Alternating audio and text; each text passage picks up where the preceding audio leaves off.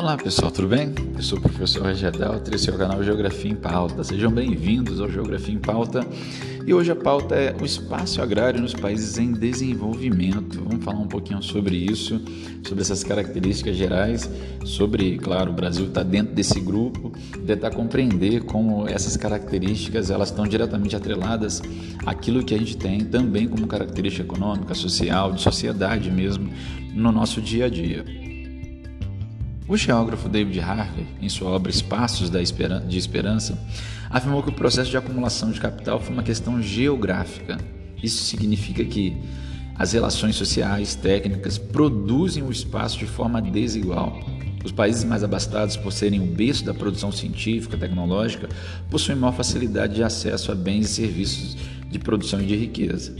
Com a colonização do Novo Mundo, um processo de grande importância na compreensão do mundo atual germinava a globalização, a universalização das técnicas, das informações em, contexto, em um contexto colonial permitiu a categorização de áreas globalizadoras, por serem influenciadoras e globalizadas, que são os territórios dominados e influenciados. Grandes setores de desenvolvimento tecnológico e econômico no decorrer do tempo histórico corresponderam à maioria dos países em, é, sempre corresponderam na maioria do tempo aos países desenvolvidos. Analogamente, eh, as colônias vinculadas às, áreas globalizadas apresentam forte dependência de, influência dos países chamados desenvolvidos países mais centrais. Isso fez com que essas regiões precisassem se adaptar rapidamente a um padrão tecnológico de mercado externo, enquanto as colônias ficavam como colônias agroexportadoras. Dessa forma, os espaços agrários dos países emergentes são carregados de contradições posto que resultaram em uma produção fundamentada na utilização histórica de terras mais produtivas para atender às demandas das classes dominantes e outros centros externos de poder, muitas vezes em detrimento do interesse da comunidade local. Apesar da modernização proporcionada pela Revolução Verde e pela expansão de agrocorporações locais e mundiais, cada vez mais integradas ao mercado global, ainda é comum a persistência tanto de típicas eh, práticas como plantations, similares ao que marcaram a ideia do colonialismo aqui no, no Brasil e em outros países em desenvolvimento, como modalidades produtivas tradicionais em determinados lugares desde tempos remotos. Temos também, claro, aspectos muito relevantes com relação a práticas muito modernas, só que elas estão totalmente aliadas a um processo de desigualdade que se criou nessas áreas e que faz com que elas tenham dificuldade de superá-las. Tome nota: uma importante ferramenta para avaliar a desigualdade de distribuição de renda nos países é o chamado Índice Gini. Ele foi criado pelo italiano Corrado Gini em 1912. Ele dá um coeficiente que continua sendo utilizado como a medida mais reconhecida por estudiosos e sociólogos.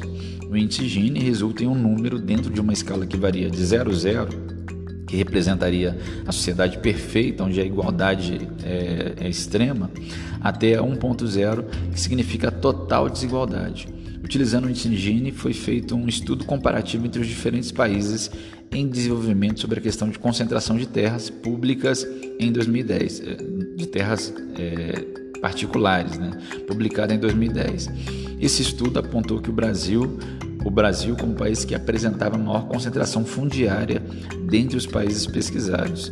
Então, isso demonstra para a gente uma coisa muito delicada. Das terras que estão sendo produzidas e cultivadas no campo, o Brasil é um dos países que apresenta maior concentração. Entre os países emergentes de grande destaque no mundo, ele é o maior concentrador de terras. Então, é delicado esse tipo de situação. É interessante observar é, o índice Gini porque ele traz para a gente uma perspectiva de análise do espaço um pouco diferente, principalmente a partir da ótica da concentração de renda, de terra, que mostra ali a desigualdade. Isso pode ser um, uma, uma análise que pode nos fundamentar para mudar isso para o futuro. O legado das plantations. Esse sistema agrícola, denominado de plantation, surgiu para atender às necessidades das metrópoles europeias ainda durante o período colonial foi implementado principalmente nas colônias de exploração instaladas na América Latina, na África, na Ásia, em algumas partes da Oceania, no sul dos Estados Unidos, onde o modelo durou até o fim da Guerra da Secessão lá em 1865.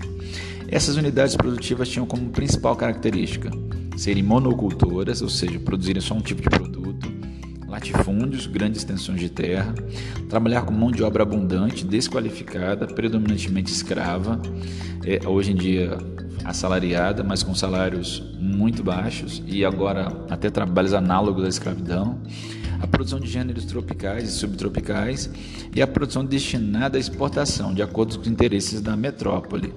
É interessante notar que mesmo agora ainda há muitas nações que foram é, sofreram por esse processo de colonização e de introdução do, do, do plantation ao longo dos séculos 16, 17, 18, 19, ainda no século 21, observarem que esse legado das plantations está tá, tá presente no nosso dia a dia, com concentração de terras, grandes latifúndios, com grandes monoculturas, com mão de obra ainda muito desqualificada, despreparada. Então, ainda são características marcantes de alguns espaços rurais no mundo, né? E principalmente nas áreas de desenvolvimento, elas contrastam com as técnicas mais modernas que também são comuns nesses espaços concentração fundiária e especulação imobiliária. Infelizmente, na produção dos espaços rurais dos países emergentes, são nítidas as concentrações entre os interesses das grandes proprietárias rurais que acumularam muito poder exercido regional, nacionalmente ao longo da história, né? e dos camponeses, trabalhadores rurais que há séculos buscam substituir os cenários socioeconômicos desfavoráveis como atores precariamente inseridos no processo de trabalho. Uma das principais consequências desse processo foi o avanço da concentração fundiária, com o acúmulo cada vez maior de terra na mão das mesmas pessoas. É, infelizmente, esse é um processo comum, né, galera, no nosso território. Além do uso controverso de boa parte dessas terras para atender a interesses de oligarquias locais, como alguns casos destacados é, no nosso país aí, que a gente não vai adentrar nisso agora. A gente vai falar de reforma agrária em breve e isso vai estar diretamente relacionado a essa concentração de terra. Para que isso se consolidasse, a gente teve algumas marcas bastante estratégias, né, bastante comuns, como a utilização de influência política para que alguma obra estatal atingisse uma área de fazenda a fim de obter lucros por meio de indenização de revenda após a valorização da área. Então, o poder político fez, faz com que é, algumas obras públicas sejam destinadas a serem construídas em terrenos pouco valorizados do campo, mas que pertencem a grandes oligarquias para valorização do terreno pressão sobre pequenos proprietários que enfrentam dificuldades para que, elas, para que eles vendem suas terras a partir da especulação de preço inferior aos preços de mercado, visando, claro, a posterior revenda. Né? É, muitos pequenos proprietários que se sentem alijados do processo, que não têm condição de, e capacidade de conseguir é, ser minimamente é, competitivos no cenário internacional e mesmo no cenário nacional, sofrem grande é, influência e grande pressão para a venda dos seus territórios. Isso faz com que eles muitas vezes tenham que vender e acabem indo para a cidade e vivenciar situações de desigualdade social dentro das próprias cidades. Então, aumenta ainda a desigualdade social e a concentração de terra. A obtenção de forma irregular por meio de grilagem de terra ou de conflitos fundiários, revendendo-as como se fossem é, com ilegalidades, mas como se elas fossem terras legais. Né? É, então, a grilagem, que é um processo de falsificação de documentos fundiários, buscando conferir legalidade a eles, terras que foram, na verdade, é, adquiridas ou ocupadas de maneira, ou tomadas né, de maneira irregular, é, e esse termo, grilagem, né, é que as escrituras falsificadas eram comumente guardadas em uma gaveta com grilos para que passassem a aparentar mais antigas e originais mais velhas, né? porque eram documentos de posse ilegais criados com datas retroativas a 50, 100 anos atrás. Então você precisava lhe dar uma cara de documento, um aspecto de documento mais antigo. Também foi uma prática muito triste que ajudou a consolidar a concentração de terra no Brasil. A gente teve ao longo do nosso processo histórico, uma demora na configuração de legislação voltada para a terra. A primeira grande lei de terras no Brasil ela data de 1850. Nesse momento, as parcela significativa da população, parcela de negros, não tiveram acesso. Inclusive foi proibido anos anteriores, em 1837, que negros tivessem terras, se apropriassem, comprassem terras. A abolição só veio em 1888 e, mesmo assim, não houve nenhum momento em que foi conferido a essa população que foi escravizada a possibilidade de é, ter alguma terra, de chegar a alguma terra. Então a concentração ela se deu de maneira histórica e, claro, com o fortalecimento das oligarquias, dos grandes grupos é, de, é, de fazendeiros e de coronéis locais, isso se consolidou como uma das formas de apropriação ilegal de terras, é, de concentração de terras no nosso país, de concentração fundiária, que faz com que o Brasil hoje seja um dos países onde você tem um dos maiores problemas com relação a isso. A gente tem outras características importantes que a gente, além dessa concentração que dói pensar nela de terras no nosso país e em países em desenvolvimento, você tem uma agricultura camponesa e um agronegócio com dois lados bem diferentes, né? O agronegócio é, é aquele agricultura muito moderna, agricultura contemporânea, é agricultura dotada de muitas tecnologias. Claro que esse agronegócio é, essa, essa, agricultura mais intensiva, essa agricultura é, comercial, ela está baseada muito no nosso caso, no caso dos países em desenvolvimento, em commodities que são produtos primários com um grau mínimo de industrialização, mas que são comercializados globalmente e o valor deles é de, de, determinado pelo mercado mundial a partir das bolsas de valores. O Brasil tem vários commodities interessantes que ele vende, como soja, milho, é, o trigo a gente não tem grande, grande é, produção, mas é também uma commodity. Então, todos aqueles produtos agropecuários que são comercializados em bolsas de valores chamados de commodities. E no espaço agropecuário de países em desenvolvimento, você tem também uma agricultura de altíssimo investimento que produz muito, mas produz essas commodities visando o mercado externo, visando é, ganhar em dólar, visando outros mercados que não os mercados nacionais.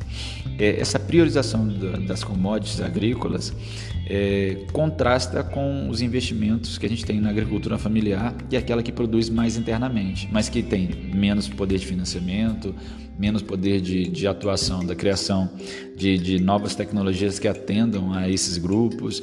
Então, como o dinheiro está muito ligado à agricultura, é, ao agronegócio, ao grande produtor do campo no Brasil e, e nos países em desenvolvimento, normalmente são eles que conseguem os produtos com preços mais interessantes, são eles que conseguem o financiamento melhor da produção, são eles que conseguem é, competir a nível global com, com condições mais vantajosas e acabam sendo preponderantes no nosso espaço. Infelizmente, isso faz também com que os países em desenvolvimento, apesar de produzirem muita comida, tenham muita fome.